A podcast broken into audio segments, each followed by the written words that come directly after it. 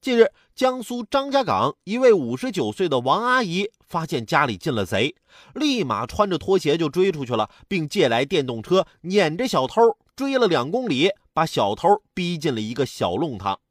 小偷啊无路可走后求饶：“大妈，你让我歇会儿吧，我有低血压。”目前，小偷已经被刑事拘留。切，这届小偷不行啊，跑两公里就低血压认输了。